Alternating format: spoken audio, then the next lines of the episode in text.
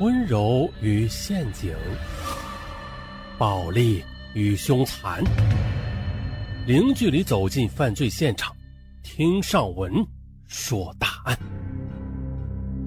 本节目由喜马拉雅独家播出。嗯，在节目开始之前，先说一下关于最近疫情方面的事儿。今天是二零二一年一月十二日。上相信大家最近都应该有关注于新冠疫情方面的事儿。这疫情就像是弹簧一样啊，最近又有反弹了。说是从二零二一年的一月三号开始，河北石家庄藁城区啊爆发了疫情，短短几天呐，这累计阳性病例就高达好几百例啊！这个增长速度不仅让我们又是一阵紧张，同时也让原本喧闹的石家庄在这几天被按下了暂停键。啊，所以说大家呀，不要放松警惕，出门一定要戴好口罩，不要聚集啊，做好防范，不要给国家添乱。由此，上文在本集声音的播放条的上方的小红车中添加了口罩链接，大家点击小红车就可领取十元钱的优惠券啊，可以抵现金购买到优惠的口罩了。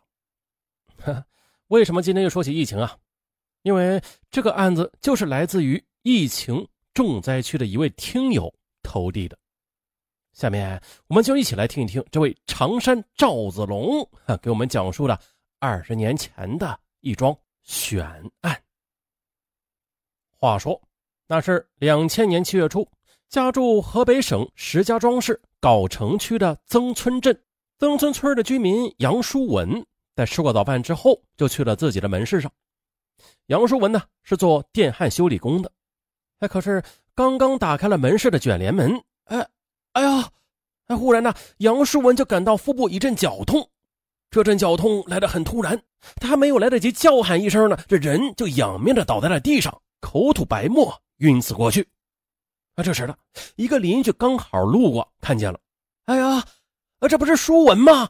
哎，你这是怎么了呀？可是杨书文他一动不动，邻居啊，又赶紧的给他妻子打了电话。他的妻子和父母紧急的将晕厥过去的杨淑文送到了不远处的镇医院，可是就在送往镇医院的途中，杨书文就停止了呼吸，年仅二十二岁。杨书文的英年早逝让全家人是悲痛不已，特别是刚刚新婚不久的妻子，她整日是以泪洗面。杨书文的岳母听说自己的女婿因为疾病过世了，啊。他也很担心女儿着急伤心，于是便赶去了女儿家里，要安抚女儿。七月的天气炎热无比，太阳火辣辣的烤着大地啊，几乎要将世间的万物都融化了。此时，杨树文家是围满了前来吊唁的人，亲戚朋友都前来安慰他的家人。天气炎热呀，杨树文的父母给每位客人都倒了水，但是大家谁都没有顾得上喝上一口。这时呢，杨书文的妻子和母亲都因为天气炎热，喝了放在茶几上的水。可不同的是啊，他妻子喝了半杯，岳母却喝了两大杯。二人喝水不到一刻钟的，均感觉这腹中一阵疼痛。一家人见状，赶紧的将二人送往镇医院里。就在送往镇医院的途中，杨书文的岳母不幸去世了，而杨书文的妻子虽然被抢救过来了吧。却不幸的小产了。这可怜的女人，她当时并不知道自己已经怀孕三个月了。老杨家一天之内连死两人，伤一人，这件事很蹊跷的啊！杨淑文的母亲虽然也有所怀疑吧，但是却没有及时报警。到了中午，留在杨家的几个亲戚把锅里残剩的饭菜又倒给了猪圈里的两头大肥猪。这是两头将近二百来斤的大肥猪，同样的，吃完剩下的饭菜之后，惨叫几声，口吐白沫，一命呜呼。哎呀，哎，不对劲儿了！这两头大肥猪的死，顿时引起了所有人的注意。啊，这太不正常了吧？这饭菜里边肯定有毒。到了此时，杨树文的父母这才感到这事情没有这么简单，便立刻报了警。约莫在一个小时之后，哎，这藁城区的警察才赶到。法医通过对两位死者和两头死去的肥猪鉴定了，发现啊，死者的胃里有毒鼠强的残留，两头肥猪的胃里也有毒鼠强。警方在对杨家的厨房又进行了全面的检测，发现了这下毒的器具是一只烧水的大水壶。当年的农村，每家每户里都有煤炉，每家每户也几乎都有这么一个大水壶，啊，是用铝做的，啊，不是铁做的啊，哎，用来烧水，啊，就在上午的时候，这煤炉上放着一水壶水，封好煤炉，中午做饭的时候啊。基本上就可以用水壶里边的热水了，而杨淑文家里的水壶，它究竟是什么时候被人投毒了呢？这就成了民警们首先要考虑的一个问题。杨淑文的母亲说，他们一大早起床烧饭的时候啊，就是用了这个水壶里边的水，但是呢，他们吃过饭之后，也并没有感觉出这身体有什么异样啊。很显然，当时的水壶里边啊，并没有被下毒。那你们吃过饭之后有没有离开过家呀？办案民警询问。杨树文的父亲回忆道：“没有的，我吃完饭就去干活去了。我媳妇儿在家里收拾，喂猪，喂鸡。后来儿子起床了，我就给我儿子煮了一碗面。我儿子吃了面，就去了门市。可谁知道，后来就……”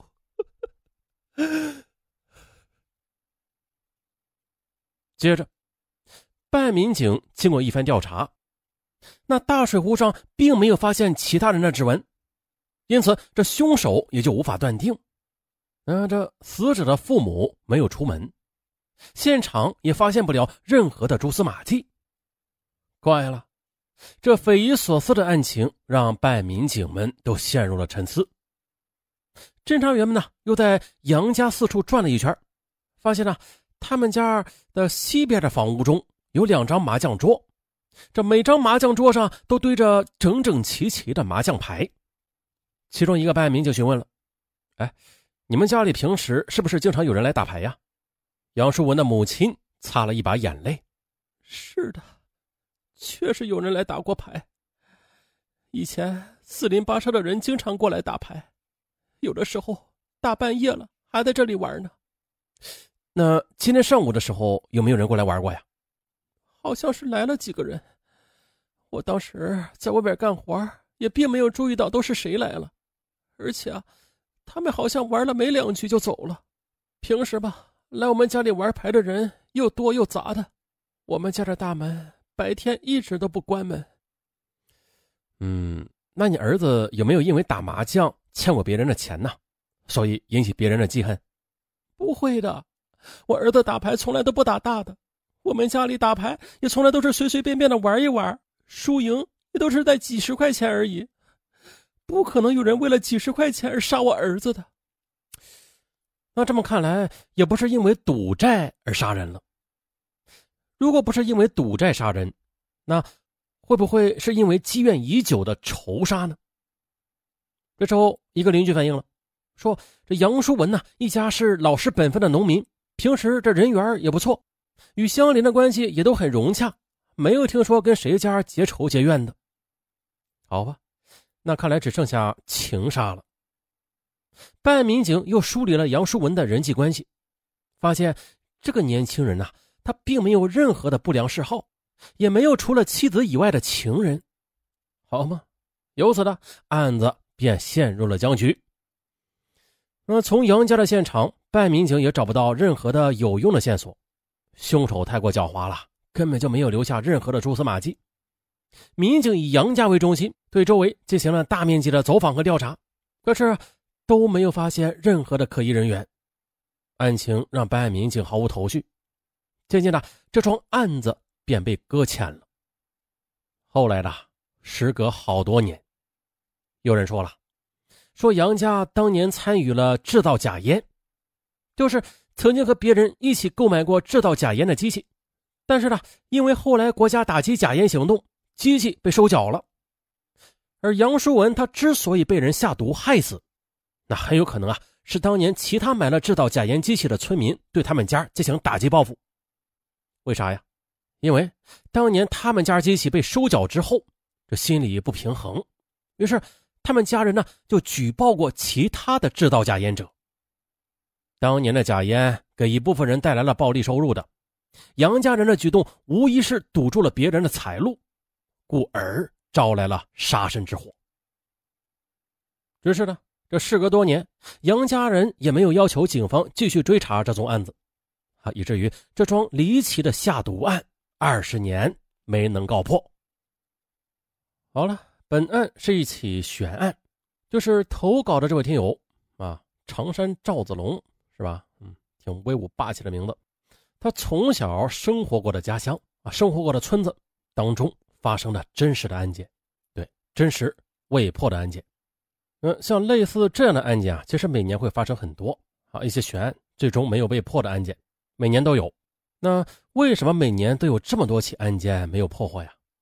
啊，其实呢，每年的案件的破获率它不是百分之百的。嗯，据官方数据来说吧，就是我国的案件破案率，就是指的各种类型的案子的破案率，啊的平均数是在百分之四十左右。这其中的命案破案率是最大的，啊，百分之九十六以上。嗯，不过本起案子是二十年之前啊，这个破案率。还会要低一些的。嗯，第一，案件的破获需要足够的线索和证据。当这线索匮乏之时，案件侦破的难度就会加大。啊，这就是过去的案件，十年前的、几十年前的案件。那个时候科学技术很落后，侦破手段很少啊，主要是靠的口供啊，靠走访调查呀。一旦没有目击者，这案件就很难破获了。啊，不过万幸的是啊，在当下。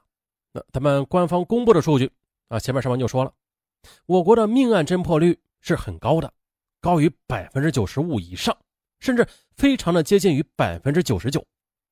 杀人、爆炸、强奸、抢劫等八类最严重的暴力犯罪案件连续十年下降，大家应该能感觉出来，现在我们的社会啊特别安全，啊一些杀人案、强奸案、爆炸案、抢劫案。啊这些重大的刑事案件已经发生的很少了，跟过去比那是天壤之别。对，我国的命案发案率现在是非常的低，可以说啊是全球命案发案率最低的几个国家之一。啊，说白了，现在的中国很安全。我们呢，除了工作之外，有闲暇的时间也可以安心的去做自己喜欢的事儿，哪怕是在冠状病毒的威胁之下，我们中国也是最安全的。国家之一了。节目的结尾呢，也希望河北的疫情早日过去啊！加油，石家庄！二零二一年一月十二日，好，咱们下期再见。结尾处，上文又给大家带来红包了。对，淘宝六幺八购物节给了上文权限，发红包的权限。这个权限很牛掰，怎么个牛掰法啊？上文这么一说啊，大家心里就有数了。全喜马拉雅的主播只有十八位主播可以像这样发红包，哪样发？等会儿再跟大家说。反正嘛，尚文是非常荣幸的成为这十八位主播中的一员。哎呀，可了不得了！接下来简单的介绍一下淘宝天猫的六幺八购物节。众所周知，呃，淘宝它每年会搞两次购物狂欢节，一次是双十一。再一次就是六幺八了，啊，去年的六幺八，尚文也发过红包，有许多听友啊都是领过的，甭管大家领到多少金额，但是那是实打实的，可以抵现金用的。记得去年很火爆啊，有许多听友抢到了，然后就在下面留言给尚文说：“尚文，我抢了五毛钱。”尚文，我抢了两块。那个尚文，我抢了八块。哇，好厉害！哎，尚文，我一分没抢着。哟，这是来砸场子的。别说啊一分钱没抢着，还真不可能，逢抢必中。啊，上门打包票，其实六幺八它顾名思义，最大的红包是六百一十八元啊。当然，如此大的红包，那不是逆天的运气是抢不到的啊。反正上文是抢不到，但是啊，在听节目的各位那就不一定了，说不定这六百一十八元的大红包还正在等着各位呢。怎么抢呢？很简单，即便是三岁的孩子他都会抢，并且呢，甭管各位听友什么时候听到这条语音，你呢？都拿出手机来抢一抢，这条语音呢是尚文后来插播的。只要你还能听到这条语音，这红包就能抢得到好，让我们一起打开手机淘宝 APP，在首页搜索“狂欢季幺三六八”，狂欢季的季是季节的季啊，幺三六八是阿拉伯数字啊。这回搜索的词条跟以前不一样，以前是搜索上文发红包啊，还有什么快来打上文呐，对不对？那这回变了啊，变成了“狂欢季幺三六八”啊，变成了汉字和数字相结合的一个搜索词条。那现在各位听友不妨拿出手机，打开手机淘宝，搜索“狂欢季幺三六八”，甭管你搜出多少钱来，啊，都不用客气啊！各位听友陪伴尚文这么久了，应该的，有点不要脸了啊！这个钱呢，呃，不是尚文出的，是淘宝出的，尚文呀，没有这么多钱。不过大家不要客气啊，嗯，抢到红包的听友，如果又恰好你要到淘宝上购物，那你抢到的红包，那就可以抵现金用，甭管你买的东西。多么便宜，它都可以抵现金啊！没有任何的规矩，没有任何的条条杠杠，也不用说是消费够多少元才能抵用，不是的啊，是无门槛的红包，嗯，并且可以叠加使用。叠加使用是什么意思？各位听友应该都知道，就是如果你抢到了好几个红包，这些红包啊可以合在一块儿一起用啊，咱不耍流氓，说什么让你单个用啊。那么从今天开始就可以抢红包了，一直抢到六月十八。如果你正好在这一期间要到淘宝上购物，那就不妨抢一下，肯定会给你省不少钱的。好，再重复一遍，打开手机淘宝，搜索“狂欢季幺三六八”，啊，这回搜索的词条比去年要繁琐一些啊，大家要记记住了，不然的话差一位数字就搜不出来啊。狂欢季幺三六八，幺三六八呢是阿拉伯数字，就像是一串密码似的，这个密码不能错啊，错一位就是搜不出来的。哇，居然都带密码了，好神秘！狂欢季幺三六八，季节的季，一年四季的季，狂欢季幺三六八，狂欢季幺三六八。好，祝大家好运，咱们下期再见。